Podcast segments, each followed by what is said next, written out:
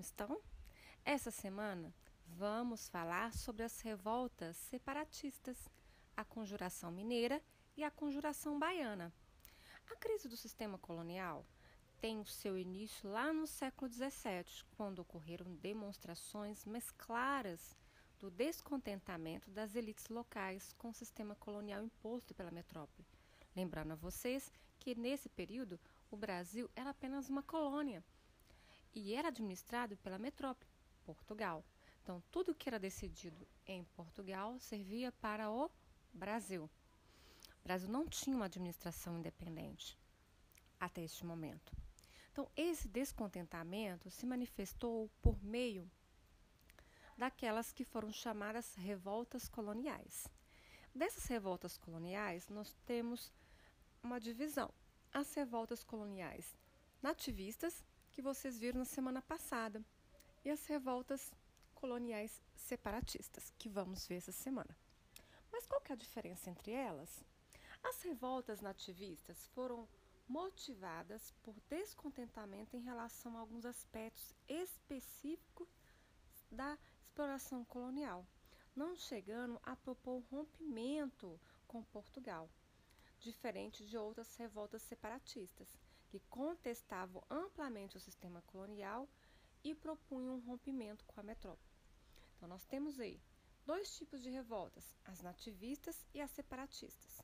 As nativistas apenas com descontentamento da exploração colonial e as separatistas com ideias de separação em relação à, à metrópole, Portugal. Tá?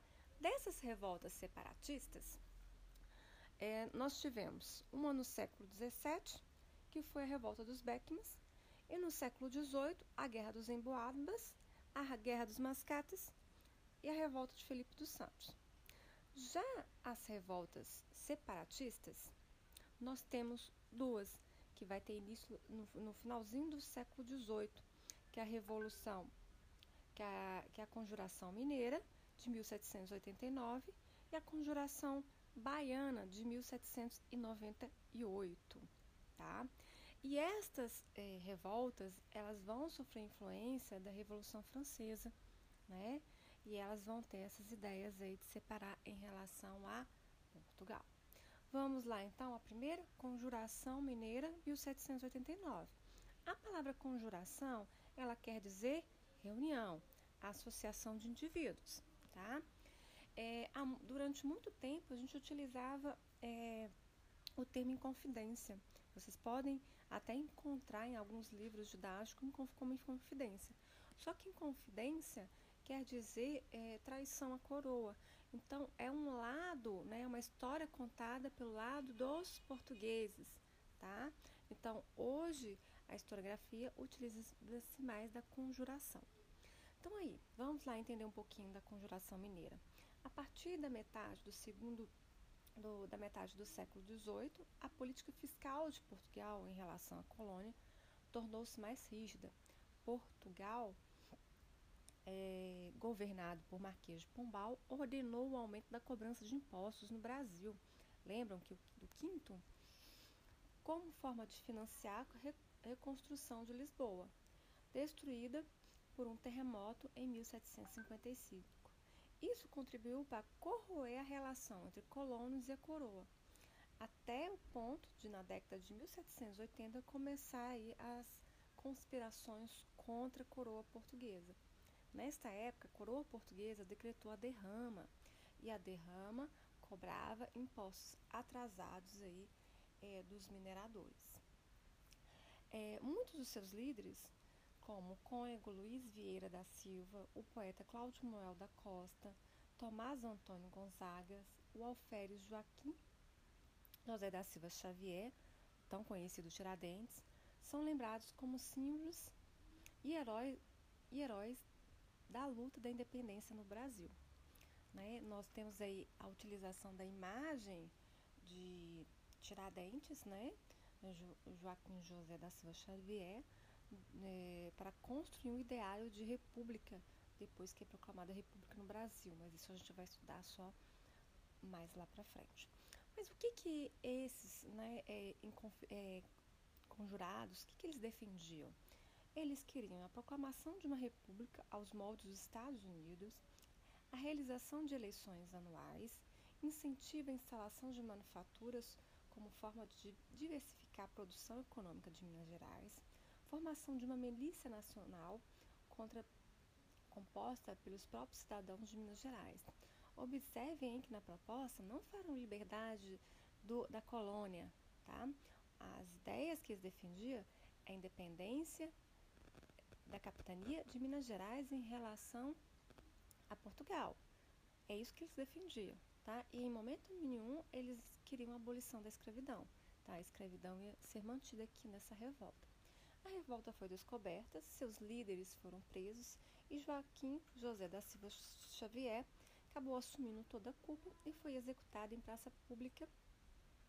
Foi executado em praça pública e seu corpo esquartejado e exposto em pontos do caminho que leva o Rio de Janeiro à Vila Rica, no atual Ouro Preto. Tá? Nessa época era comum esse tipo de execução, enforcamento e esquartejamento do corpo para servir de um exemplo a não ser seguido. Tá? Todos esses é, líderes dessas revoltas eles vão ser condenados por lesa majestade, que é a traição à coroa portuguesa.